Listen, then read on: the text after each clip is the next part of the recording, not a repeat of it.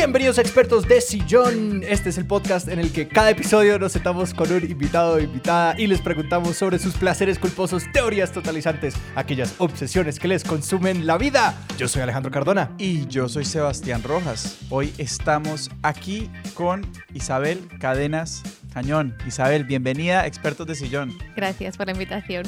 No, nosotros feliz de tenerte aquí. Para los y las que no la conocen, eh, Isabel es escritora, documentalista sonora y es la directora, anfitriona, productora, muchas otras cosas detrás de el podcast de Eso No Se Habla, que si no lo han escuchado, eh, se están perdiendo de mucho. Eh, no, es por, no es por meterles culpa, o sea, se están perdiendo de mucho, vayan y escúchenlo. Vayan y escuchen. Isabel, ¿de qué vamos a hablar hoy? No lo tengo muy claro, pero bueno, creo que vamos a hablar de idiomas y teorías totalizantes. Antropología, sociología, idiomas, algo así. Que yo desde, desde, desde, la entrada yo estoy fascinado porque nos contaste que hablas euskera. Que tú eres originalmente del País Vasco, ¿sí? Sí, estoy acá, de hecho, ahora mismo. Ah, buenísimo. que el, País Vasco queda, ¿eso es sur de España? Yo soy un ignorante así atrevido. es el norte. El norte, ok. Eh, sí.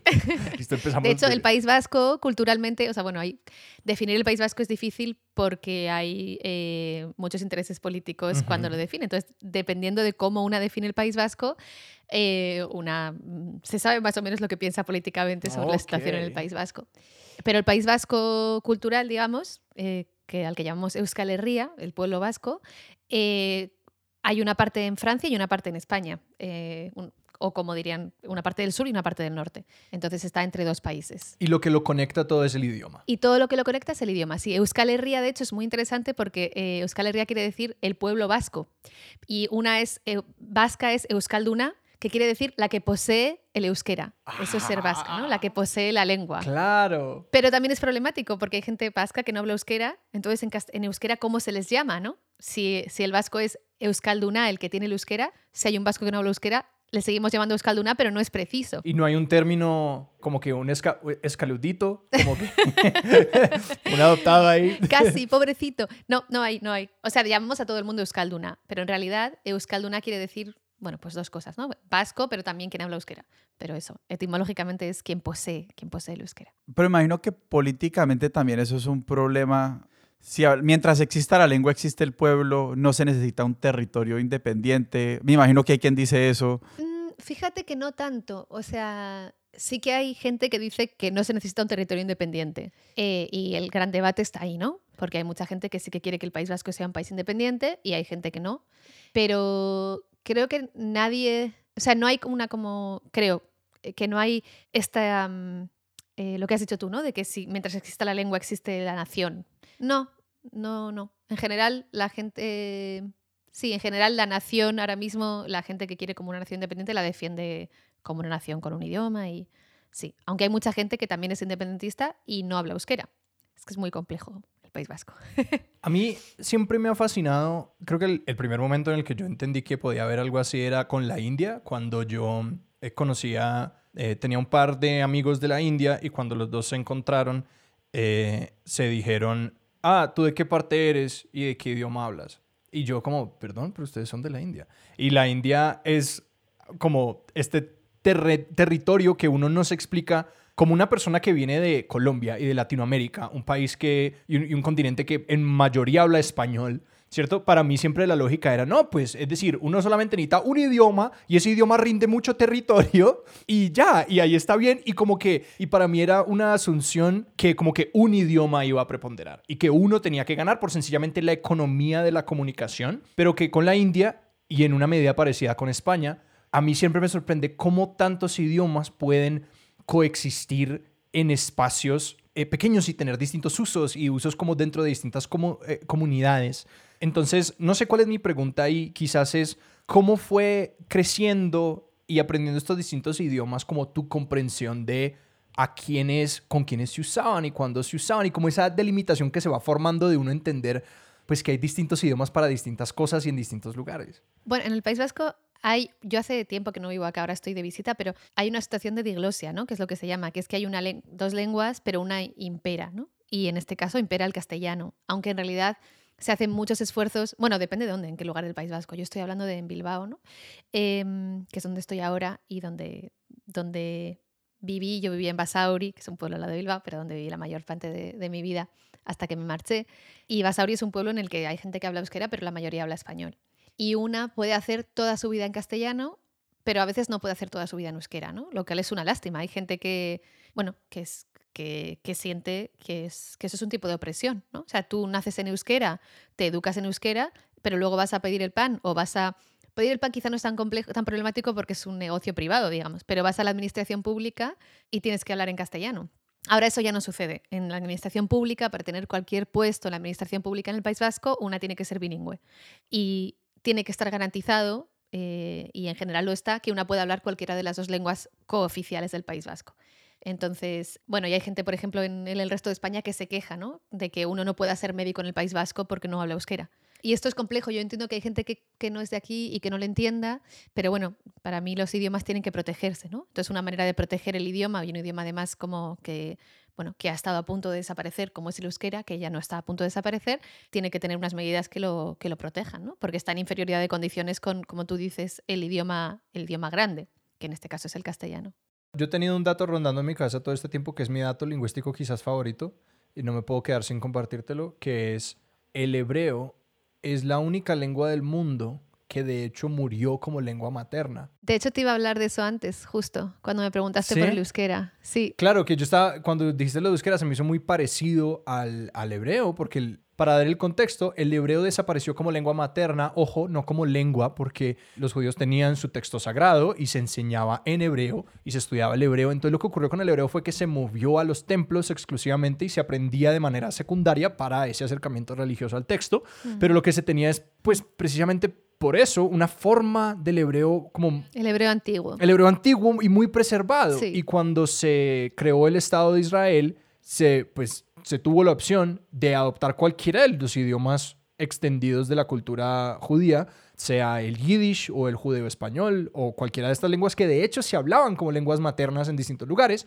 pero ellos dijeron no, si va a haber una nación eh, judía va a ser hebreo el idioma. Y de la noche a la mañana, en una generación, de pronto había un pueblo que hablaba hebreo y había niños corriendo por las calles que hablaban hebreo como lengua materna y eso nunca ha pasado en los idiomas de la humanidad y no se ha repetido desde entonces. Sí, a mí me... Bueno, eso te lo iba a decir justo antes cuando Ajá. me preguntaste por el euskera, porque me parece... O sea, el euskera no llegó a desaparecer, pero tiene una cosa similar con el hebreo, bueno, con otros idiomas también, ¿eh? Y es que el, el o sea, el hebreo tiene como una forma estándar, que es bueno, el hebreo moderno, y el euskera tiene una forma estándar que es el batúa, ¿no? que también en italiano sucede, ¿no? que es el, it el italiano estándar para hablar, todos los dialectos se entienden Ajá. con el italiano estándar. Y, y, en euskera tenemos batúa, que quiere decir unido. Y mm, a mí, me, bueno, eso que me fascinan los idiomas, evidentemente, por eso estamos hablando de esto, pero para mí como ver en Israel cómo de repente gente de diferentes orígenes, ¿no? Hijos de alemanes, de rusos, de argelinos, de... se entienden en un idioma y sobre todo crean una identidad nueva. A mí me entre me fascina y me preocupa, ¿no? Bueno, sobre todo por, por lo problemático que es el Estado de Israel y por, por la ocupación detestable que están realizando en Palestina. Y cómo de repente gente, o sea, cómo ha habido también por parte del Estado de Israel una reavivación y reactivación de una lengua con una además con ellos tienen un plan que se llama Ulpan, que es la manera de aprender hebreo que es la misma en todos lados y que es impresionantemente eficiente, porque el hebreo además es muy fácil de aprender. Que fue uno de los requisitos funcionales del hebreo, que fuera fácil de aprender. Sí, exactamente. Es que es facilísimo, de, de verdad. Y, pero luego hay por otra parte el, el, la apropiación ¿no? de una cultura que, bueno, no sé cuál era la población judía que había antes en donde ahora está Israel, pero un 10% probablemente como mucho, ¿no? Y después de la Segunda Guerra Mundial, incluso un poco antes, se fueron mudando, ¿no? Y después, bueno, se fundó el Estado de Israel, todo lo que sabemos, pero como una apropiación de una cultura que es gracioso que no es, uh -huh. que no es tuya en origen, ¿no? Sino que te has tenido que inventar, ¿no? Pues desde el hummus hasta la música, hasta la música israelí moderna, contemporánea. Entonces yo lo veo todo como con... Me parece muy interesante, o sea, para mí, a mí me interesa mucho como el Estado de Israel por porque es como una, un estado in the making, ¿no? O sea, estás viendo cómo un estado se crea a sí mismo, ¿no? Y se inventa como narrativas que algunas, algunas están, tienen fundamento, pero otras no, ¿no? Y es muy, es muy interesante, sí, mí me fascina, la verdad. Bueno, y sobre todo me, me fascina por un lado y luego me, me, me preocupa y me aterra por otro, sí, es un estado complejo. Cuéntanos sobre ese momento en el que casi desapareció el euskera, es decir, cómo es que un idioma llega a la casi extinción Sí. y luego se rescata. Sí, bueno, el, el euskera fue un idioma. eh, eh, el euskera, voy a empezar haciendo una cuña publicitaria. El euskera es el único idioma pre-indoeuropeo que hay en Europa. Eh, o sea, en Europa, los la mayoría de idiomas de, de Europa vinieron de la India, ¿no? Los idiomas indoeuropeos, Ujú. pues el inglés, el alemán, el español, todos. Que todos tienen un ancestro común. Sí, los- los- las lenguas indoeuropeas. Y mm, se dividieron, bueno, pues las lenguas germánicas, las lenguas latinas, ya sabemos, ¿no? El latín. Pero hay cuatro idiomas en, en Europa que no vienen de las lenguas, los idiomas indoeuropeos. A ver si me, lo, me acuerdo. Uno es el, el finés, Ok.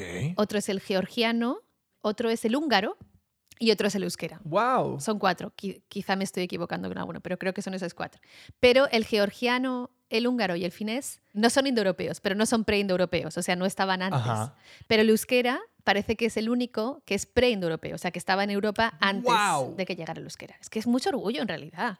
No, y es una conexión muy profunda, Sí. porque es decir, cuando nosotros hablamos de, de- del, del, proto-indoeuropeo, que es esta lengua que no se tiene ninguna como evidencia directa, solamente se ha reconstruido a través de cómo hacerle el rewind a la cinta de todos los idiomas, vemos las transformaciones vocálicas a través del tiempo y llegamos a un ancestro común que este- y, y podemos, y es- a mí me fascina el proto-indoeuropeo porque sabemos, por ejemplo, de su teología, no por vasijas, sino por restos, sino porque sabemos que tenían palabras para, para Dios y para tierra y que la palabra Dios tenía que ver con el cielo pero entonces, es decir, ustedes tienen una tradición que es igual de profunda y esta conexión con una ancestría profunda que nadie más la tiene. Sí, bueno, hay otros idiomas en el, mundo, ¿no? Que son, que, son igual de antiguos, pero bueno, en Europa sí es el único y, y el euskera tiene algo muy lindo que es eh, como el simbolismo, ¿no? O sea, como que son palabras muy antiguas. O sea, por ejemplo, eh, no sé, em, apagar, ¿no?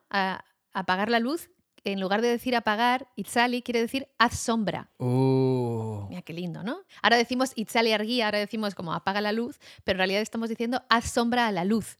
Y yargia, por ejemplo, que es lo mismo, y yargia, eh, argia es luz, es luna. Eh, la palabra yargia quiere decir luna, y yargia es como algo así como la luz ha muerto. No estoy segura de esto porque creo que otro día me dijeron que era otra cosa, pero bueno, da igual. Créanme porque soy una experta de sillón. Me encanta que ya te Eh, pusiste, esa es la capa correcta para ponerse para este encanta. podcast. Es como yo no estoy seguro si esto es cierto, pero ustedes me tienen que creer. Ese es el espíritu. Sí, de hecho, nosotros, eh, yo estudio filología y a esto le llamamos fonética ficción. Vamos a hacer fonética ficción, que me encanta. Nos encanta el euskera. Pero casi llegó a desaparecer. Casi llegó a desaparecer por varias cosas, pero como lo más reciente es que durante el franquismo el euskera estuvo bastante mm, perseguido, la educación en euskera no se podía hacer, de hecho había como escuelas eh, clandestinas en las que se enseñaba y estaba prohibido. Estaba prohibido llamar a tus hijos con nombres vascos, entonces hay un momento como complejo. No fue el único, ¿eh? hubo otros momentos antes y lo que pasó fue que hubo una campaña muy fuerte por parte de, cuando ya llegó la democracia, por parte de las autoridades y por parte de la población para como para volver, eh, me sale la palabra en- euskera, que es suspertu, para como em, re- revitalizar el euskera. Y eso se debe, por ejemplo, eso, pues que ahora, por ejemplo, la mayoría de, creo que el modelo A, bueno, hay varios modelos lingüísticos para estudiar, pero ahora el, no sé, 95% de las niñas y los niños estudian todo en euskera y solo tienen el castellano como, bueno, pues como como lengua española, ¿no? Y bueno, eso también ahora mismo en España está siendo cuestionado, tanto aquí como en Cataluña, ¿no? Por los conflictos políticos que hay a nivel estatal, pero está bastante demostrado que en una situación así como digo de diglosia, en la que un idioma es mucho más fuerte que otro, un niño o una niña cuando aprende todo en euskera a la vez aprende español. O sea, tú en la calle ves español, con tus padres hablas español, bueno, en mi caso sí, ¿no? Entonces, es como a esos idiomas que son minoritarios hay que cuidarlos, ¿no? Y hay que, sí, hay que hacer como con las cuotas, ¿no? Una discriminación positiva. Yo tengo una pregunta sobre la vida. O sea, entonces tú, tú aprendiste euskera en el, en el colegio. Sí, yo aprendí euskera cuando tenía tres años. En mi caso es este, pero hay mucha gente que lo aprendió, o sea, que es su lengua materna. En mi caso no es, pero hay mucha gente que lo aprendió, pues eso, de su casa, de sus padres. Y en el momento en que tú estudiabas todavía no era como, no todos se aprendían euskera y solamente tenían castellano. Había tres modelos lingüísticos en ese momento y yo hacía uno que era una mezcla de algunas asignaturas en euskera y otras en castellano, pero en la práctica hacíamos la mayoría en euskera, en mi escuela en particular. ¿Y recuerdas algún momento o algún punto en, en tu vida en el que como estos espacios lingüísticos se empezaron a fragmentar? O sea, como que, porque yo siempre he pensado en la, en la inclusive cuando, cuando he- estoy en un espacio en el que hablo todo el tiempo en inglés, que uno dice como que "Ah, estoy cansado del inglés y el único espacio es el doméstico o el íntimo en el que uno puede hablar español o, o- o cualquier cosa, pues en mi caso que so- pues, hablo inglés y español. ¿Hubo algún momento en el que eh, se empezó a volver complicado manejar los espacios para los cuales cada lengua se usaba? No, en realidad no, porque como les digo, o sea, en, en el País Vasco, una, bueno, en mi entorno, yo estudié filología hispánica, aunque tomaba algunas asignaturas en euskera, las que podía, pero bueno, estudiar filología hispánica, pues una estudia en español, evidentemente. Pero a veces para mí era más difícil encontrar los espacios para hablar euskera. Eso ha cambiado mucho, ¿eh? Pues yo me fui hace como 15 años de, de aquí del País Vasco, pero sí, o sea, como en mi caso, lo difícil era encontrar los espacios, ¿no? Y entonces yo iba siempre como buscando esos espacios para hablar euskera. Porque es verdad que hay una puede vivir una doble vida, ¿no? Vivir, eh, o sea, hay gente que vive solamente en castellano y hay gente que vive solamente en euskera. Y luego hay gente que vive entre los dos idiomas. Pero en mi caso, mi familia no hablaba euskera, yo estaba en la universidad hablando español, entonces lo que me costaba era encontrar espacios donde hablar euskera. No me costaba, pero los buscaba activamente. ¿Y hasta qué punto esta, esta conciencia, al menos de un doble idioma de, de aprendizaje, si se quiere, empezó a configurar lo que como que tú has llamado una inquietud antropológica? Sabes que yo siempre tuve, o sea, yo, yo me di cuenta como mirando hacia el pasado, ¿no? Que una al final va como construyendo la narrativa de, de su vida, que yo siempre lo único que quería era como viajar y entender cómo vivía la gente en otros lugares, ¿no? Pues yo qué sé, yo me iba a... mm, O sea, yo con la excusa de aprender idiomas me iba a sitios, ¿no? Y para mí aprender idiomas era aprender cómo pensaba la gente, ¿no? O cómo se comunicaba la gente. Yo creo que estuvo desde siempre. Cuando, esto es un poco, cuando yo tenía ocho años, mi, mi madre se murió y, y yo le pedí, claro, entonces era el momento en el que una puede pedir lo que quiera porque se lo van a conceder. Y yo le pedí a mi padre dos cosas. Eh, una era que dejara de fumar, que lo dejó, y otra es que me apuntara a inglés. yo quería aprender inglés con ocho años, o sea, y yo no era especialmente nerd, o sea, era un poco, ¿no? Porque pides aprender inglés, pero tampoco era, para mí no era estudiar, para mí era como Tener esa herramienta para viajar. Sí, y para aprender, para saber de otra gente, ¿no? Para saber de gente que yo no conocía. Yo vivo, mi pueblo, Basauri, es un pueblo como un pueblo de clase obrera, de, gente muy parecida a mí. Entonces todos éramos parecidos, ¿no? En esos momentos había muy poca, muy poca inmigración, ahora hay mucha más, pero no era muy difícil encontrarse con el otro, ¿no? Con alguien que fuera, que tuviera una historia diferente a la tuya, ¿no? Alguien que no tuviera una madre que era ama de casa, o un padre que había, no sé, pues que trabajaba en, en la, en la construcción o en, no sé, que no, pues eso, una, una familia de clase obrera, digamos. Era difícil como encontrar gente diferente y entonces para mí los idiomas eran como una manera de conocer eso, pues otras vidas, ¿no? Y otros países en los que en lugar de café tomaban té con leche, que era lo que pasaba con el inglés, ¿no? O que en lugar de en metros, eh, no sé, medían en, en... Ay, Dios mío, se me olvidó. Yardas o en... No. Pies. En pies, en Pies. pies, perdón. Eh, me interesaba mucho eso. Siempre me gustaban mucho los libros de aprender idiomas porque descubrías maneras diferentes de habitar el mundo, ¿no? Pero ahí estás tocando algo que me parece muy interesante porque siento que en, Europa, en general, obviamente porque los proyectos lingüísticos están atados a como los proyectos de nación, como hay unos aparatos culturales enormes, enormes que hacen que como inclusive las, las o sea, el, el, el ambiente de como consumo de cultura en general sea vastísimo para todas las lenguas. O sea, es como que a mí me parece increíble que se publiquen tantas novelas en italiano y que se- en un país después, básicamente en Ita- solamente lo hablan en Italia. O, Sí. y as- inclusive, pues, el francés, que es una lengua mucho más extendida. Y cuando uno va a España como latinoamericano, aún viniendo de, de- de, claro, pues que en, en- América Latina tenemos mucha literatura que se pu- publica en nuestra lengua, no solamente, y se traduce, pero yo inclusive siento que en España con el mismo español existe esta sensación de que no se necesita hablar otras lenguas porque todo existe en el idioma. Y, hay, y no sé si hay un punto de quiebre en el que como que empiezan a entrar otras influencias. O sea, es como que también es como cierto, porque en América Latina la presencia, al menos la americana, la estadounidense, ha sido tan grande. Yo creo que eso cambió, sí. Em, bueno, evidentemente ahora está Netflix, o sea, ¿no? Sí. Y yo creo que, bueno, yo supongo que saben, en España todas las películas están dobladas Sí. al español. Y cuando, bueno, cuando yo era pequeña era como raro hablar idiomas. De hecho, todavía, esto voy a- va a sonar súper nerd, pero me da igual. Eh, alguien puso en Twitter, recordad que estamos en España, ese país en el que si pronuncias bien en inglés, se ríen de ti. Y es verdad. No, y en, en Colombia también. ¿En Colombia también? O sea, ayer escuché un anuncio de una, un anuncio en una entrevista a una tipa que hablaba de marketplaces. Hablaba como, sí, porque vamos a diferentes marketplaces y estamos viendo cómo es el branding. Es como, o sea, marketplaces, o sea, mercado. O sea, quiero decir, como, justo, Sí, entiendo sí, que branding, quizá no hay una palabra, pero. Y era como, cada tres palabras era una palabra en inglés. Era como, tipa, te- eh, estas existen en español y además las usamos. No es que estés hablando de, no sé. Entonces, bueno, pero, pero pronunciar bien en inglés, sí, se ve como mal, pero creo que es más por, por una cosa de inseguridad nuestra, ¿no? De, que nos reímos un poco de nuestras carencias, ¿no? Ay, eh, qué gracioso, ha dicho, no sé. Entonces, hasta hace poco era raro hablar idiomas, en- hasta hace poco, ya que yo soy mayor, pero quiero decir, hasta hace, no sé, 20 años, 15 años, era como raro hablar idiomas, ¿no? O hablar bien inglés, era raro. Pero yo creo que eso está cambiando un montón. Y, eso, por ejemplo, las películas, cada vez más gente ve películas en eh, versión original, hay cines en versión original, bueno, cada vez hay menos cines, pero hay cines en versión original. Y yo creo que eso sí que está cambiando. Entonces, sí, yo creo que la gente, que en general nos hemos dado, bueno, pues que el mundo cada vez más global, pero eso pasa con el inglés, no pasa con otros idiomas. Entonces, creo que no es tanto que la gente sepa que tiene que aprender idiomas, sino que sabemos que no podemos pasar sin el inglés, ¿no? Por lo menos acá yo siempre lo asocié con la, bueno, con esta relación de odio-amor que los colombianos, o que yo percibía que los colombianos teníamos con los Estados Unidos y por ende con el inglés, que era como esta cosa de, yo me acuerdo que nuestro profesor de sociales en el colegio, como que en la misma frase podía exaltar y por debajear las virtudes de Estados Unidos. Era como que no, pues la infraestructura y el desarrollo y ta, ta, ta. Pero acá, acá la gente es calurosa y buena.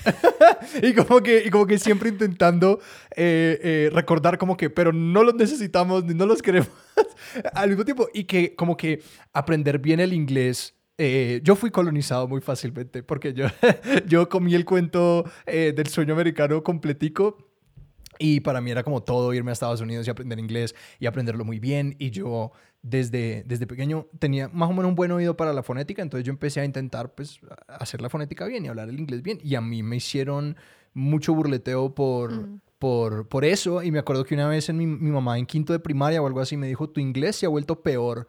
Y yo sabía por qué, y era porque yo lo estaba haciendo peor. Yo estaba Claro. hispanizando todas las vocales y los sonidos para que no me molestaran tanto en el colegio. Pero me parece que ahí hay, hay, hay algo que me gustaría explorar y es esta idea de cómo hablar bien y proteger los idiomas.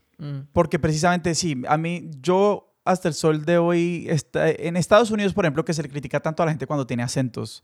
Es como aquí hablamos inglés hay que hablarlo bien. Ujú. Es curioso, es- eh, o sea, es una curiosidad que, que protejamos, que a la vez sea tan, tanto, o sea, que a la vez existe una compulsión tan fuerte por como proteger la propia identidad a través de los idiomas. Es como, no, pues yo hablo español y yo soy, no sé, español o colombiano y esta es mi lengua y, y, y determina muchas cosas, pero plegarse tan fácil, por ejemplo, la idea es que no, es que el inglés hay que hablarlo también, sin acento. Sin que no se, sin rastro de que hay otra lengua, otra fonética que influye cómo hablamos. Y pues de ahí venimos a, a todas las luchas inclusive, o sea, no sé, lenguaje incluyente, que hay gente que dice como que estamos dañando el español. Y es como, pues, o sea, ¿qué, qué vamos a dañar con, con ese cambio en el lenguaje? Sí. ¿Sí? Yo, lo primero que has di- es que has dicho muchas cosas, Sebastián, y estaba pensando, fíjate que yo no siento, cuando vivía en Estados Unidos, yo no sentía que fuera un país en el que te forzaran a tener un buen acento. Al contrario, a mí me sorprendía que alguien que tuviera un acento extranjero pudiera ser cosas, ¿no? Pudiera ser profesor de universidad, en mi caso, ¿no? O en mi caso, en el caso de muchas personas. En España es súper difícil. Yo siento que Estados Unidos es mucho más abierto con los acentos, fíjate. O sea, como que es un país hecho de acentos diferentes de inglés, ¿no?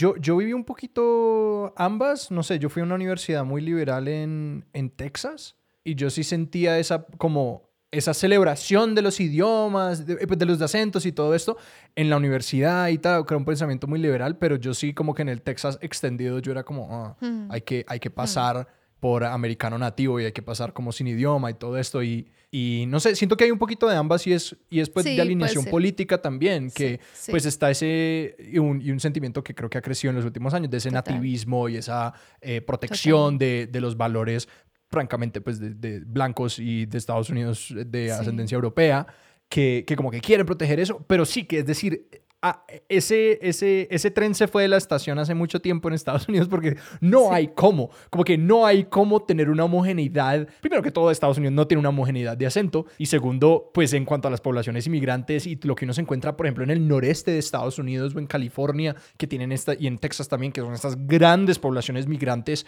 Yo viví un tiempo en Queens, en Nueva York, y ese es el lugar del mundo donde se hablan más idiomas. Creo que hay algo así como 180 Sí. idiomas siendo hablados de manera nativa. Entonces, como que no hay manera de tener una homogeneidad. Entonces, mal que bien, Estados Unidos ya, Mm. eso no es algo que ellos puedan proteger, porque no va a pasar. Sí, yo, yo tengo que decir que mi Estados Unidos no es el de Trump. O sea, yo me fui justo Claro. eh, como dos meses antes de que Trump ganara las elecciones. Entonces Ujú. tuve suerte. En- o sea, quiero decir que, que es verdad que yo creo que el país ha cambiado mucho, o no, no es que haya cambiado mucho, sino que sí, ha verbalizado mucho Ujú. el racismo, ¿no? Y, y en estos cuatro años. ¿Tienes acento tejano, Alejandro, cuando hablas inglés? No, no, no, no, no, en absoluto y nunca lo puede hacer bien y es una absoluta burla a eso. No, mi acento americano es como más, yo no sé, como neutral tirando a neoyorquino. Como pues yo aprendí de películas y de escuchar a Blink-182 cantando en inglés. Entonces es muy neutral. Eso es lo, lo lindo de aprender idiomas que a mí me encanta. Es como que una puede elegir su acento, ¿no? Para Ah, mí es como un sí. privilegio, en plan, voy a aprender francés, pero voy a hablar francés de Quebec, ¿no? Que además de hecho, yo hablo con acento de Quebec francés y me encanta porque como la mayoría de la gente habla francés de Francia, eso oculta tu acento extranjero. Es como, ah, de Quebec. No, pero no me lo escucharon. Mm. Sí, siempre es como, a mí me encanta siempre como tener un acento fuerte de otro lugar, porque eso oculta, como parece que son dialectalismos en lugar, en lugar de problemas. De de errores. paternalismos. Exacto. No, es que, en, es que en esta parte de Quebec lo decimos así.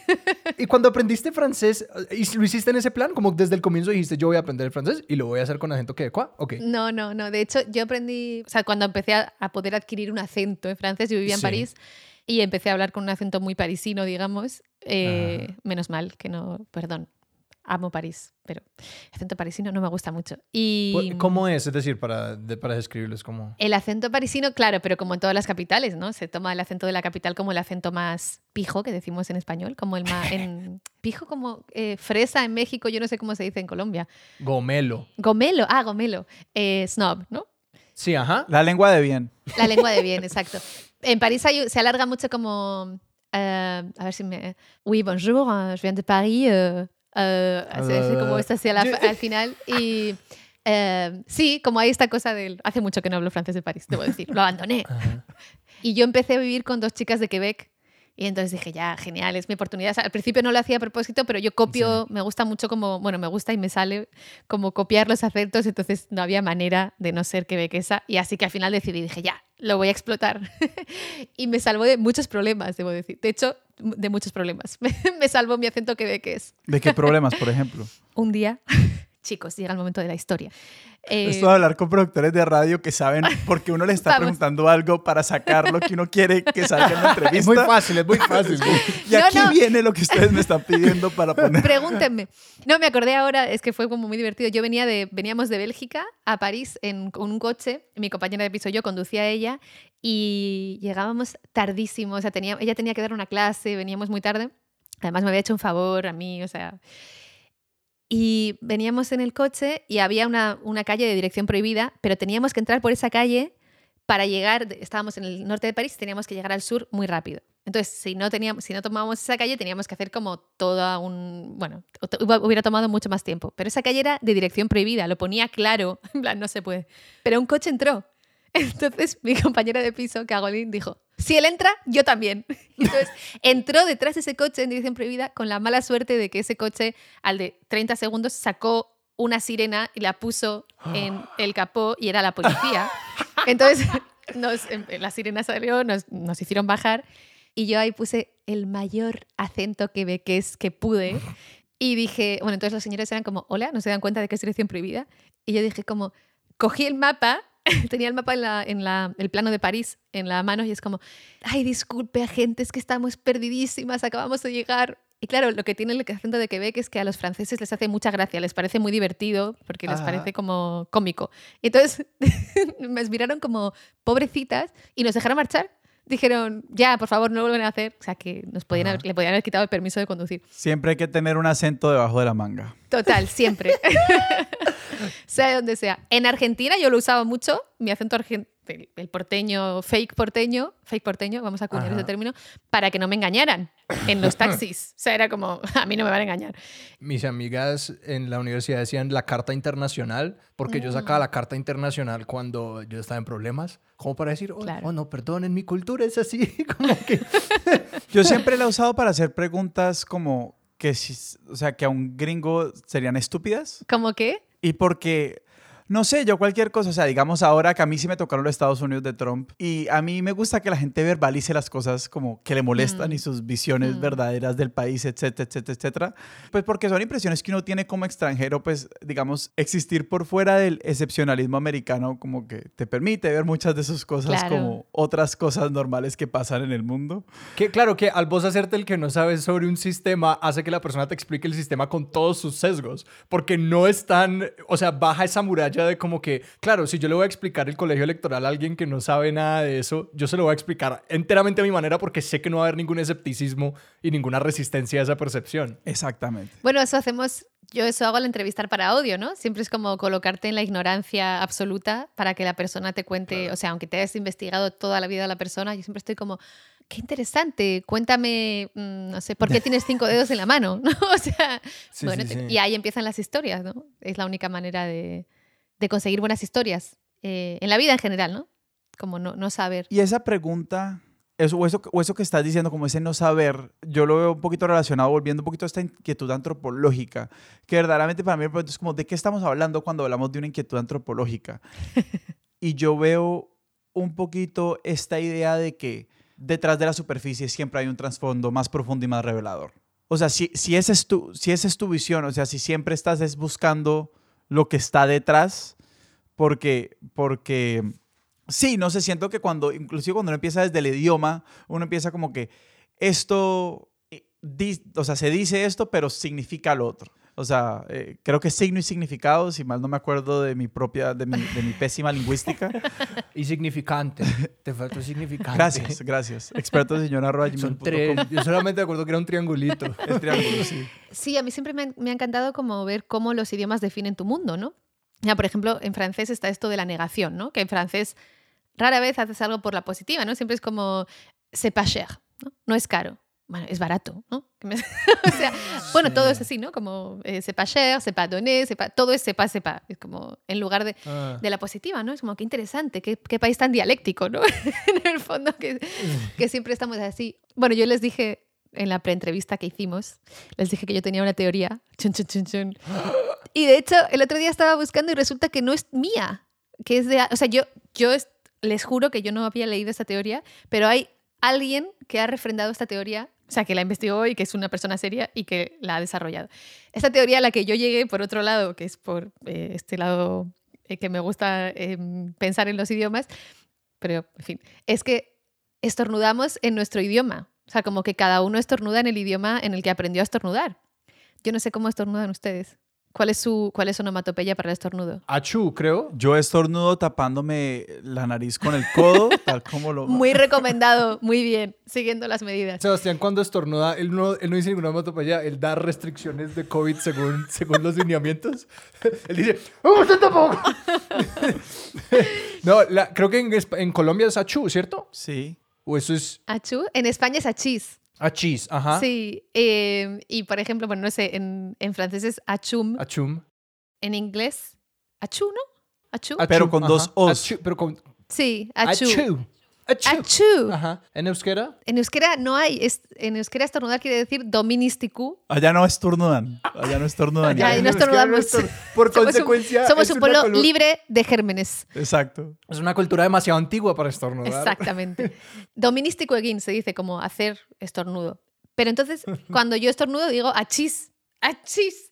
Pero cuando Ajá. llegué a Francia dije, Dios mío, la gente estornuda con achum. O sea, ¿cómo puede ser? Y después siempre me encanta, como en todos los países, es verdad que esto no es muy COVID safe, pero escuchar cómo la gente estornuda porque estornudas en el idioma que aprendiste. Sí, sí, sí. Y ahora vi que un tipo, eh, que espera, lo busqué, se llama James Chapman, tiene un libro que se llama How to Sneeze in 10 Languages. y es como, no me lo puedo creer. Y dice, el sonido que emitimos al estornudar es puramente cultural y de hecho es innecesario, tanto que los sordos estornudan silenciosamente. ¡Wow! Que es lo totalmente contrario a la Wow. risa, porque la risa sí parece ser, Mm. a- inclusive es en su, pues no onomatopeya, pero siempre es el, es el mismo sonido con las letras del idioma.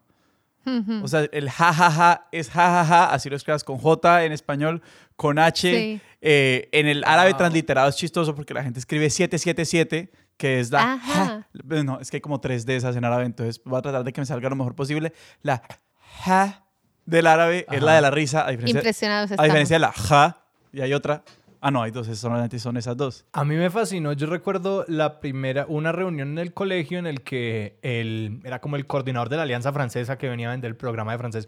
El tipo se paró y lo primero que dijo en su presentación fue, dijo, ¿cómo hace el gallo?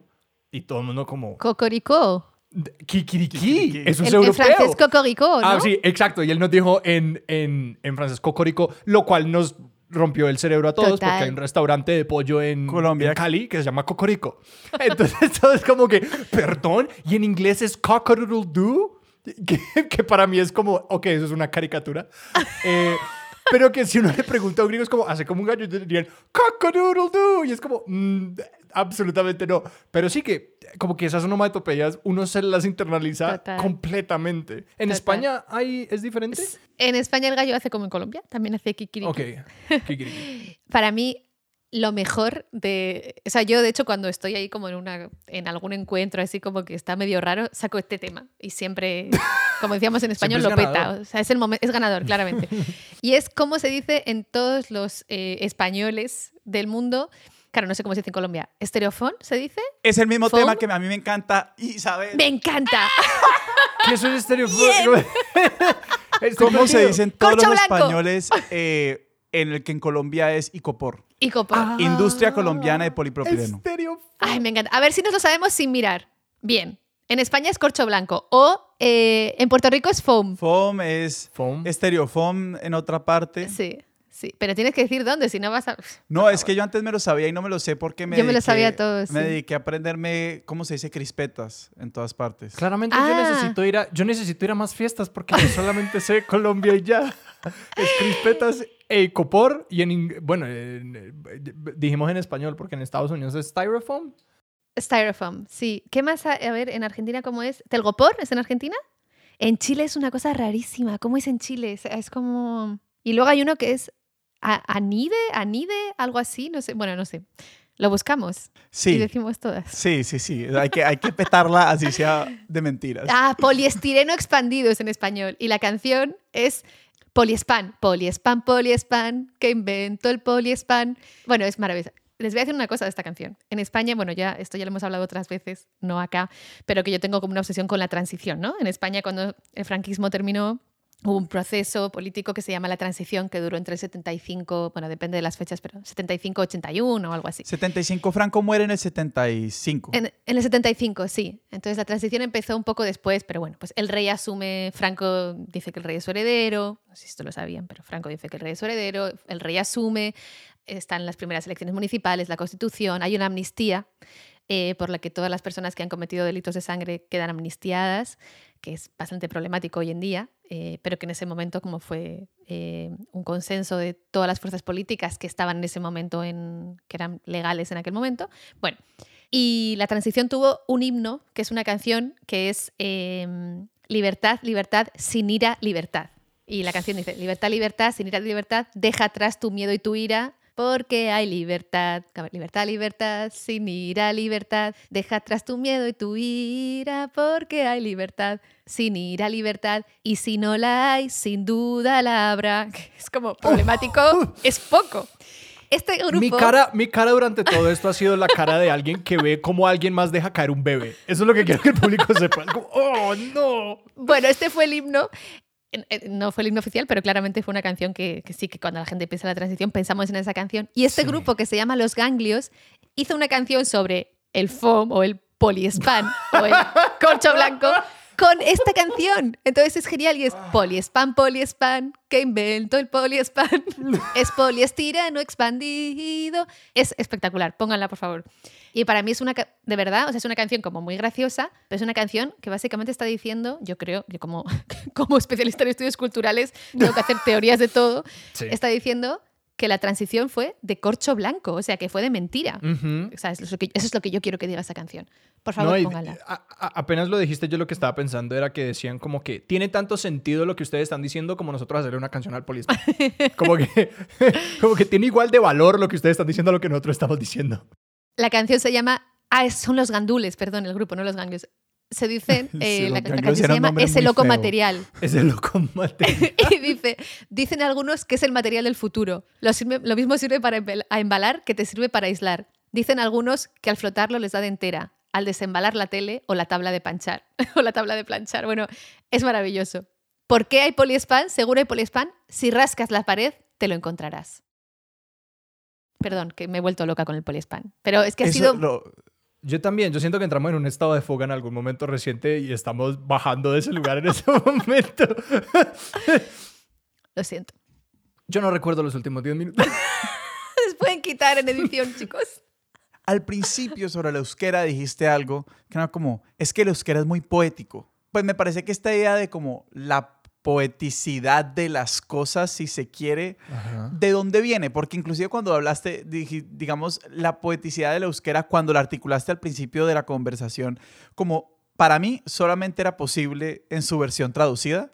O sea, el euskera solamente es Claro. poético si, si decimos Mm. como es que prender la luz se dice hacer luz. Qué lindo hacer luz porque suena bonito en castellano. Suena poético en castellano. No sé si es poético en euskera. Yo no dije poético, ¿eh? Creo que dije simbólico.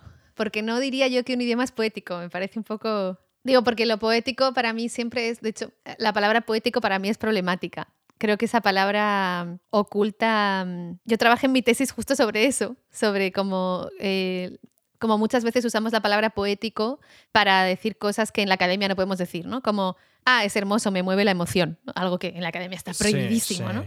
Entonces ahora eh, lo poético se puso como muy de moda en los últimos, no sé, 10 años en la academia, ¿no? Por lo menos en los estudios Mm. culturales. Como, oh, that's so poetic. O es como, no sé, eh, estética y poética en la obra de no sé quién. Y es como, Sí. ¿qué quieren decir con O sea, con poética tenemos, sí, ¿no? La función poética, ya, y también la poética como meta, ¿no? Lo que está hablando de pues, la poética que habla de la poesía, de cómo escribir poesía. Pero después Ajá. lo poético como adjetivo me parece súper problemático porque es como, ¿qué es poético? O sea, poético para mí es lo que a mí me mueve, ¿no? Te- Me fui por otro lado en la respuesta, como pueden observar. Pero no sé si creo que no dije que lo era poético. Si lo dije, mal. Mal para mí. Sí, es cierto, como que eh, podemos acceder a la poeticidad mediante la traducción, ¿no? O a lo hermoso mediante la, mediante la traducción. Pues sí, que, que es un poco la manera en la que los idiomas, pues me- a mí me fascina cómo se habla de, digamos, como que, ah, ¿cuál es el idioma del amor? Y yo creo que para los que hablamos español, para mí yo crecí pensando que el, el francés era el idioma del amor. Y luego cuando fui a Estados Unidos era como que, no, pero el, el español es lo más romántico que hay. Entonces que, que digamos, esos, e- esos caracteres se dibujan un poquito en contraste con los otros idiomas que, que se dibujan alrededor de ese, ¿no? No, pero ahí estás tocando un tema y obviamente esto es lo más trillado del mundo y hay mil novelas en esta nueva industria de como autores inmigrantes gringos que escriben esto 300 veces y es el tema de como, es que yo no puedo amar si no amo en indie, no sé, por poner cualquier ejemplo. Eh, Inserte idioma aquí. Inserte idioma aquí, exacto. Inserte, mi, inserte, inserte eh, lengua materna aquí. Para mí se, se empezó a volver como cuál es el lenguaje de lo íntimo. Y como pues Mm. obviamente en un momento uno desarrolla como dos intimidades o, o- o- o- Mm. y una simplemente parece que lo interpela más que la otra. Yo recuerdo cuando yo llegué a París, que salía con, o sea, de repente salí con una persona argentina, era la primera vez en mucho tiempo que yo me despertaba hablando español. Y fue como todo un cambio, de repente es como, ay, no tengo que hacer ningún esfuerzo, ¿no? O, ay, Sí. o sea, para mí sí que fue un cambio y hacía, o sea, hace tiempo que no pensaba en eso. O sea, a mí, mm, yo, a mí me gusta mucho ser extranjera, claro, porque tengo privilegios, ¿no? Porque pu- puedo ser extranjera y tengo papeles en el país, en, el- en los países en los que he vivido y un trabajo y unas condiciones materiales dignas, ¿no? Entonces lo digo desde ahí, ¿no? Desde reconocer mi privilegio. Me gustaba mucho como, como, bueno, para empezar, salir a la calle y aprender todo el rato, todo el rato, todo el rato, ¿no? O sea, es que ir a tomar una cerveza es aprender Ujú. cómo se toma una cerveza, ¿no? O qué tipos de cerveza hay, o, o si dejas propina o no dejas propina. o- Y eso se me- yo hace ahora como cuatro años, cinco desde que Trump es presidente que vivo en España y siento como que se me quitó una pátina de extranjeridad que me hacía muy bien que me hacía muy bien para mirar las cosas desde fuera Claro. y que me permitía como, sí, está todo el rato como aprendiendo, complejizando, pero a veces pienso, o sea, como que en las relaciones afectivo-sexuales, digamos, en las relaciones de amor que les llamamos, que yo he tenido como relaciones con gente de, de- de muchos países, eh, de repente es como que hay una, que hay todo un, hay todo un mundo que una puede descubrir, como Ujú. estando con alguien de otro país, pero también hay como todo un mundo, de otro idioma voy a decir, no tanto como de otro país, pero hay todo un mundo que se pierde y que sabes que nunca, nunca, nunca vas a poder compartir, ¿no? Y para mí Sí. eso es, bueno, y, y para mí que, que amo tanto los idiomas, es, es difícil, ¿no? O sea, de repente no tener que explicar lo que es el poliespan o no tener que explicar qué es la canción, no sé. Es complejo, es verdad que es menos enriquecedor, ¿no? Porque al final cuando uno está en una relación con alguien de otro idioma, está todo el día como aprendiendo. Pero pues es un poco, claro, el análogo ahí es un poco como todo el mundo es muy chistoso en su grupo de amigos más íntimo y mi explicación siempre ha sido como es el contexto compartido, es todo el Mm, espacio que uno puede saltar Exacto. porque toda esa información está allí y pues viene lo mismo en la intimidad, que pues todo el, el- el- uno, uno en el día a día creo que sin, sin ese constante viajar y sin esa constante exposición a otros idiomas es fácil olvidar lo profundo que es el pozo del idioma y como lo profundo de las, pues lo que dices, desde cómo se camina en la calle, a cómo se levanta una cerveza, a cómo se, se agarra el vaso, como que todas esas cosas son pues conocimiento compartido y que entre más grande es ese golfo, más, pues sí, más se pierde y más trabajo es cruzarlo para establecer esa conexión profunda con la otra persona. Entonces sí, siempre es, siempre es bien difícil y es, y es cierto que, claro, se aprende mucho, pero también se pierde mucho. No sé, ustedes verdaderamente me están haciendo, haciendo pensar mucho en, en... Los idiomas son fascinantes y viajar es fascinante porque uno abre el espectro comparativo y uno puede funcionar en esa comparación constante. Exacto. Yo me acuerdo mucho cuando yo llegué a, a Emiratos Árabes y, y, digamos, lo que me rompió a mí la visión del mundo fue precisamente pasar de un espacio relativamente homogéneo y donde mi vida y mi cotidianidad y todo lo que le daba sentido a todo era relativamente continuo, a pasar a un espacio donde yo tenía que empezar a, a comparar y a reconciliar cosas todo el tiempo. Y que fue cuando afiné la mirada a, esas, a esa fragmentación, pude, digamos, al volver a Colombia decir, momentico, hay muchas cosas aquí que son muy extrañas. Hmm. Y digamos, y ver lo propio con ojos ajenos, que, que es también muy chévere de, de volver. No sé, o sea, para mí, fíjate, yo la primera vez que mm, yo empecé a salir de, de España con la excusa del inglés, porque yo quería irme como a estudiar inglés, aprender inglés, y, me- y todos los veranos en cuanto podía me iba, así me iba a trabajar, en fin, historias muy locas de dónde acabé yo trabajando para poder pagarme como los veranos en, esta- en Inglaterra. Pero cuando, cuando más como me, enfren- me enfrenté, no, descubrí la otredad fue cuando llegué a París, cuando terminé la, carrera y me fui a París a trabajar. Y de repente es como, ¿sabes? La España de la que yo salía era una España muy, mm, muy homogénea en el sentido de que, de que todo el mundo parecía blanco y católico y, bueno, católico cultural, y, aunque no lo fuera, ¿no? O sea, porque España tiene una tradición afro, por ejemplo, muy importante que se ha borrado totalmente, ¿no? O, por ejemplo, con el judaísmo, ¿no? España es como, en España no hay judío. Bueno, o sea, en España hay judíos, lo que pasa es que muchos, la mayoría tuvieron que marchar, otros se convirtieron. Entonces, por ejemplo, yo llegué a París y es como gente que tenía otras tradiciones y otras culturas y otras cosas que yo, que yo nunca había conocido, ¿no? Y que habían sido parte de mi país, pero que estaban totalmente no olvidadas, sino silenciadas, ¿no? Entonces allí fue como mi gran encuentro con, no sé, con, con, con los otros y las otras que cuando yo era joven en el País Vasco no existían. Isabel, ¿el silencio es el mismo en todos los idiomas? Hmm. Saben que no, no me había preparado esta pregunta. Yo creo que el silencio es diferente en cada cultura y que en cada cultura se, se silencia algo. Sí, por el, por, por, bueno, por lo cultural, ¿no? Por lo, mm, eh, por lo sociopolítico y por lo cultural. Un, un ejemplo que yo, del que me gusta mucho hablar en España, ¿no? que evidentemente de eso no se habla, es un podcast sobre silencios que vienen de, del, del franquismo, ¿no? de cómo 40 años de dictadura y una guerra civil y esta transición que tuvimos de la que ya hablé modifican la vida de las personas que nacimos en democracia. Entonces, pero por ejemplo, una cosa que, que me gusta, como de la que me gusta hablar y para que para mostrar que esto no solamente es sobre cosas que parecen políticas, yo no sé cómo es en Colombia, pero En España, por ejemplo, tú estás en un grupo de amigos, no sé, sois como 10 amigos, y de repente dos amigos se dejan de hablar.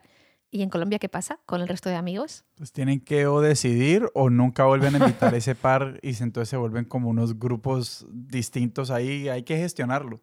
¿Pero hablan de ello? Muchas veces no. Claro. En España claro. tampoco, ¿no? O sea, tú te enfadas, me pasó, ¿no? En, en un grupo de amigos, yo me enfadé con un amigo y nadie, nadie me preguntaba Ah. qué había pasado. Como, puede ser que yo no tenga razón, o puede ser que mi amigo no tenga razón, o puede ser que mi amigo haya sido un Sí.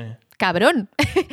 Pero nadie pregunta, no es como, ah, no, no vamos a meternos. O sea, para mí ese silencio es un silencio que no pasa en otros países, no sé, probablemente sea uno hispano, panhispano, no sé, pero, o sea, no sé, es como esta cosa de confundir como el respeto con el, con el, con pasar, ¿no? Algo que me estoy llevando mucho de toda esta conversación es, creo que voy a quedar pensando mucho sobre las maneras en las que los idiomas, pues de que de la manera que podemos ejercer fuerzas intencionales sobre el idioma, porque yo he sido una persona, pues que desde que estudié un poquitico de lingüística de idiomas, eh, me volví muy en contra del prescriptivismo y que pues sí, el prescriptivismo sí tiene sus problemas y el prescriptivismo es esta idea de como que, que unas personas poderosas dicen cómo es que funciona el idioma y ahí acaba la conversación y que a mí siempre me ha chocado mucho como, "Oh, si no está en el, en el diccionario de la RAE, no es, es como, "Mm". y que digamos pues en Colombia por ser una nación tan homogénea y porque como que no hemos tenido muchos de estos conflictos lingüísticos como tan vividos en carne propia, pues la gente está muy contenta con decir, listo, es bien. Como que si me dices que la RAE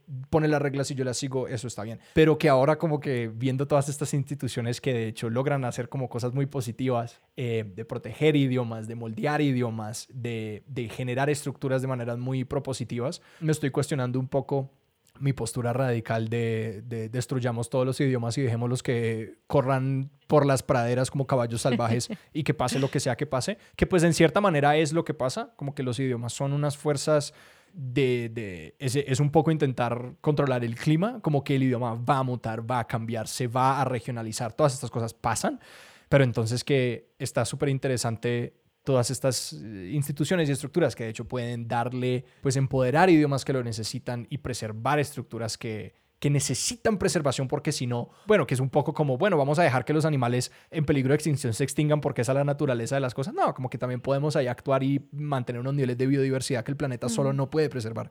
Sí, me ha cambiado un poco la perspectiva de esto. Qué maravilla. Sí, hay que, o sea, es que cuando desaparece un idioma, o sea, yo esto lo tengo muy presente por, por eso, ¿no? Porque nací en el País Vasco y porque siempre ha habido como un debate acerca del proteccionismo y es como, es que no es que se pierda un idioma solamente, es que se pierde un mundo, ¿no? Es que se pierde el mundo que se expresa en ese idioma. Y yo también antes era súper prescripti- prescriptivista, o sea, yo, bueno, soy, Claro. soy filóloga, o sea, para mí era como, pero por supuesto que la RAE, o sea, yo me hubiera Sí. tatuado RAE así como en el brazo izquierdo. Y de repente, o sea, fue como paralelo mi proceso, cuando me empecé a nombrar como feminista, paralelamente empecé como a cuestionar lo que yo daba por Ujú. sentado, ¿no? En el idioma. O sea, me- acuerdo perfectamente como yo estaba en contrísima del lenguaje inclusivo. Es como, por favor, el español, el neutro es el masculino, pero no las hay. La economía lingüística, o sea, me parecía un ultraje al español.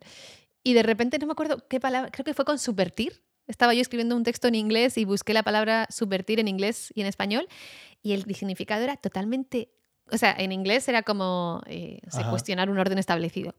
Y en español, no me acuerdo muy bien, pero en español hablaba algo de moral. Y yo digo, no me puedo creer. O sea, es como, claro, ¿no? Y cómo, y cómo al final, pues quien Claro. tiene el poder define el idioma. Y ahí me hizo, o sea, me cambió, fue como muy rápido y me y empecé a darme cuenta. Es como, claro, pues es que, claro, el neutro es el masculino porque el masculino es el no marcado, ¿no? Porque el masculino es la objetividad y porque el masculino es quien hace el lenguaje. Que de hecho, una cosa que yo siempre uso mucho para la- hablar del lenguaje inclusivo es como el, el diccionario sigue un orden cronológico.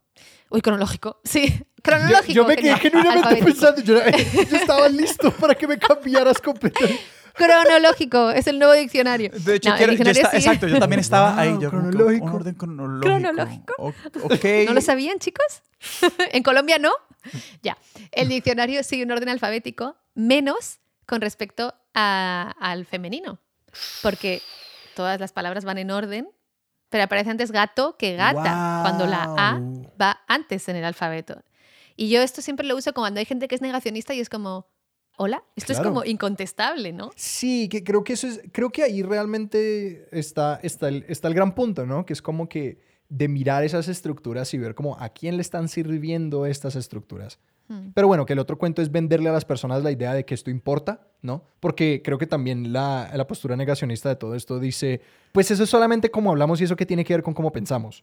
O de que, no, y que claro, que pues es un diálogo constante y es una, una, un eco constante lo uno de lo otro, pero que... Sí. Bueno, pero como hablamos es como pensamos. Hasta cierto, que- hasta cierto punto. Ya está. Porque pues también está... eh, eh, eh, Steven Pinker comienza uno de sus libros, El, el instinto del idioma, hablando, pues intentando desbancar un poco esa idea de, de que como hablamos es como pensamos y de que es como una estructura eh, perfectamente paralela y que la gran... Uno de sus ejemplos que se, se quedó conmigo mucho era como cuando no encontramos las palabras para decir lo que estamos pensando, que sí hay como dos esferas diferentes de pensamiento, como puramente de lo que pensamos y puramente de lo que decimos, que sí hay alguna separación, pero que es una interacción muy directa y que tiene la capacidad de reforzarse muy activamente cuando cuando la figurita de, de- Cuando uno dibuja una figurita de palo sin ningún modificador, es un hombre blanco, más o menos como entre 24 y 36. Es como. Ah, yo me lo imagino entre, entre ci- 45 y 65. ¿De verdad? Sí. Ajá, eh, Sí, claro, sí, exactamente, claro, claro. Eh, no, yo me lo imagino joven, como esa forma de poder, eh, esa forma de idealismo físico. Hmm. No sé, para mí es como tan evidente que, que- O sea, entiendo que hay luchas muy importantes y hay otras luchas. o sea, en fin, Sí. La gente se está muriendo, ¿no? Antes del coronavirus ya se está muriendo la gente de, de no poder comer, ¿no? O, o en una saltando de una valla en, el, en, en Cádiz, digamos. Pero si yo no sé que existe la palabra, eh, no sé, no sé, eh, jueza. Bueno, que justo juez es, en fin, es una palabra. Pero no sé, si, si soy, quiero, peque- soy pequeña y quiero estudiar medicina y pienso que solo existe la palabra médico, quizá no piense que una niña pueda ser médica, ¿no? O sea, si, si yo para llamarme mi, mi profesión tengo que irme al masculino, eso está determinando como una piensa. O sea, no, yo no tengo duda de eso, ¿no? Sí. Evidentemente hay mujeres médicas, pero quizá habría más si tuviéramos la palabra médica incluida en el diccionario, que creo que ya está, de hecho. No sé si te, si te pasó, Isabel, cuando en los distintos idiomas en los que te se- desenvolviste, a mí me pasó algo que, que según entiendo es más o menos extendido, y es que uno desarrolla un poquito como o distintas personalidades o distintos énfasis de la personalidad en distintos idiomas. Creo que mi extroversión era más marcada en inglés y mi, mi, como mi impulso artístico lo desarrollé más en inglés eh, inicialmente. Y eso como que generó un Alejandro ligeramente diferente en inglés y que luego cuando volví a Colombia me tocó como recultivar eso y recultivar las partes de mí que había cultivado allá en ese otro idioma y que era genuinamente diferente, como que a mí me costaba más trabajo expresarme y, y ser como extrovertido y artístico y extraño en español por un tiempo. Eh, no sé si tú tuviste una experiencia similar. Sí, de hecho, eh, yo creo que, bueno, no sé, en mi caso sí, yo cambio totalmente en cada idioma. O sea, yo esto lo descubrí como cuando empecé a hablar italiano, que era como, Dios mío, soy mucho más simpática. o sea, soy mucho más simpática, me gusta mucho más hablar. eh, sí, no sé. También esto es como súper cliché, ¿no? Los Ah. italianos graciosos, pero a mí me pasaba. Sí, sí, totalmente. Yo, yo tengo como desarrollo así, eh, personalidades dobles, también en español, no sé si ya lo dije o no, pero que a mí me cuesta mucho como también yo creo que es porque viví mucho tiempo en Estados Unidos y desarrollé un español muy neutro, o sea que ahora no lo estoy hablando, Ujú. pero que a veces se me va un poco al, al neutro y con algunos acentos me, me pasa que se me pegan como automáticamente. Yo creo, un, no- un novio mío me llamaba Zelig. es que eres Zelig, la peli de Woody Allen en la que él va convirtiéndose como en las otras personas con las que habla, ¿no? Digamos. Y yo, fíjate, yo a veces, no sé, es, es como interesante eso porque digo, yo creo que es que me siento inferior y quiero que la gente como, yo creo que es o que me siento inferior o que me Ajá. siento superior, como que no hay un término medio, ¿no? Es como, ay, me siento superior, quiero que me entiendan, entonces copio su, el Sí. idioma, el acento de Texas, no sé, o me siento inferior y quiero ser como ellos y por eso lo copio, ¿no? Digo, no, no, es por algo, pero me pasa, pues, no sé, cuando estoy hablando con amigos argentinos, eh, me pasa también con México, a veces con Chile, es como, ay, no, tengo que parar porque se me va el acento y es horrible. O sea, doy pena absoluta. Con Colombia no me pasa. Nunca pude hacer ningún acento colombiano. Me cuesta muchísimo. Como así? Los colombianos no tenemos acento. El acento colombiano es, es el punto de foco alrededor del cual el universo se balancea. Totalmente, Sobre, totalmente. Sobre todo el de Bogotá. Será por eso. Será por eso. Y aquí no hay ninguna estructura Sí. de poder diciendo nada. Sí. ¿Cómo se hace esta pregunta de cierre? Isabel, si alguien quiere interesarse, o sea, si alguien escucha esta conversación y dice, yo quiero perseguir alguna de estas curiosidades en otros espacios, sean podcasts, sean libros, sean películas, eh, sean eh, artículos en revistas indexadas, ¿a dónde los, los, quieres apuntar? O sea, otra forma de preguntarlo sería, ¿cuáles han sido algunas de estos productos culturales que, que han marcado la forma como has pensado estas curiosidades? Es que es súper cliché lo que voy a decir, lo siento, pero como yo más aprendí idiomas fue escuchando música. O Mm. sea, en plan, yo aprendí portugués escuchando música. Ya, o sea, eh, se acabó. No sé, por ejemplo, fíjate, ¿no? Cuando yo era pequeña, no, no, tenía ni idea, del- yo no sé cuándo se dieron cuenta de lo de los hemisferios, pero para mí fue como, ¿cómo? Que en marzo es verano. O sea, la canción de Ajá. Aguas de marzo, ¿no? Son las aguas de, son las aguas más fechando verano. Es como, las aguas de marzo cerrando el verano, pero ¿cómo puede ser? O sea, de repente eso ya te abre un mundo, ¿no? que, que cuando aquí era, era, invierno, bueno, primavera, allí era verano, o sea, es como muy loco. Pero no sé qué más, la verdad es que yo creo que hemos hablado de otras cosas eh, que tienen más que ver con, con abrir los ojos y mirar y escuchar, ¿no? Que en el fondo es lo que es la sociología y la antropología. Y creo que tenemos que leer colectivamente a este señor de, las, de los estornudos, Sí, ¿no? sí, que quizás sea mi quizás sea mi alter ego en el James Chapman. ¿Quién será? Lo tenemos que leer, claramente. Y si la gente te quiere leer, te quiere escuchar, te quiere buscar a ti y a tus proyectos, sobre todo un gran podcast que se llama De eso no se habla, ¿dónde pueden encontrar? Los podcasts los pueden encontrar en deesonosehabla.com o en cualquier plataforma en la que escuchen podcast. Ahí está la primera temporada, los ocho primeros episodios. También, además, lo bueno es que están subtitulados en inglés, ya que hablamos de idiomas. Todos nuestros episodios tienen un vídeo subtitulado en inglés y están disponibles en Apple Podcast, que de momento son los únicos que tienen vídeos eh, subtitulados, vídeos, vídeo podcast. Y el resto en Google o en cualquier buscador. Sebas, si la gente nos quiere encontrar a nosotros en redes, ¿a dónde nos pueden buscar? A nosotros nos pueden buscar en Twitter como arroba expertos sillón, en Instagram como arroba expertos de sillón y tenemos nuestro correo electrónico que se llama expertos de sillón arroba gmail.com. Nos pueden encontrar en cualquier plataforma donde escuchen podcasts. Por cierto, escuchándote, se me olvidó, nosotros también tenemos redes. Así que las voy a decir porque en Twitter somos de eso no barra baja podcast. Yo soy Chabela con TX porque en euskera no hay CH, no hay che. Chabela barra baja CC. Y en Instagram somos de eso no se habla podcast, creo que con un guion bajo en algún lugar. Yo soy Chabela sin CC, solo con barra baja. Estamos en Facebook también, en todos lados. En todas partes nos pueden encontrar. Isabel, mil gracias. Muchas gracias. Nunca había tenido un episodio en el que me dieran tantas risitas. Gracias. ¿De qué hablamos? O sea, ¿hemos hablado de algo? Yo no tengo idea. Nuestra música es de Juan Esteban Arango. Nuestro logo es de Sebastián Márquez y Expertos de Sillón es un proyecto de Estudio Sillón. Yo soy Alejandro Cardona. Yo soy Sebastián Rojas. Yo soy la nueva host, Isabel Cadenas Cañón. ¡Oh, no! ¡Lo he tomado! Exacto, exacto. Ya, o sea, literal, un golpe de estado.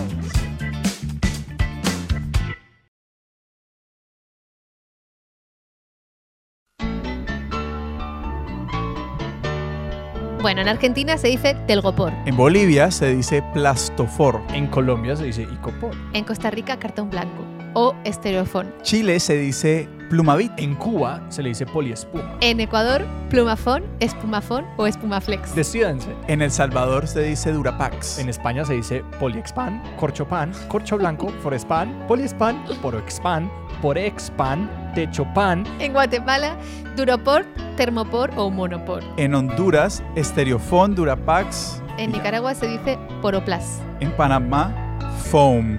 Aburrido. O foam. Ojalá se diga foam. En Paraguay, isopor. En Perú tecnopor. En Portugal, por alguna razón sale en esta lista. Total. Sí. En Puerto Rico, foam, foam o foam. En República Dominicana fon En Uruguay, espumaplast. Y en Venezuela, anime o anime o anime. Anime. o anime. Si alguien escuchó esto hasta el final, felicitaciones. Gracias por llegar hasta Gracias aquí. por llegar hasta aquí. Su premio es eh, esto. Estereofón, les vamos a regalar. Poliespan, poliespan, que inventó el poliespan. Es poliestireno expandido, porque hay poliespan. Seguro hay poliespan. Si rascas la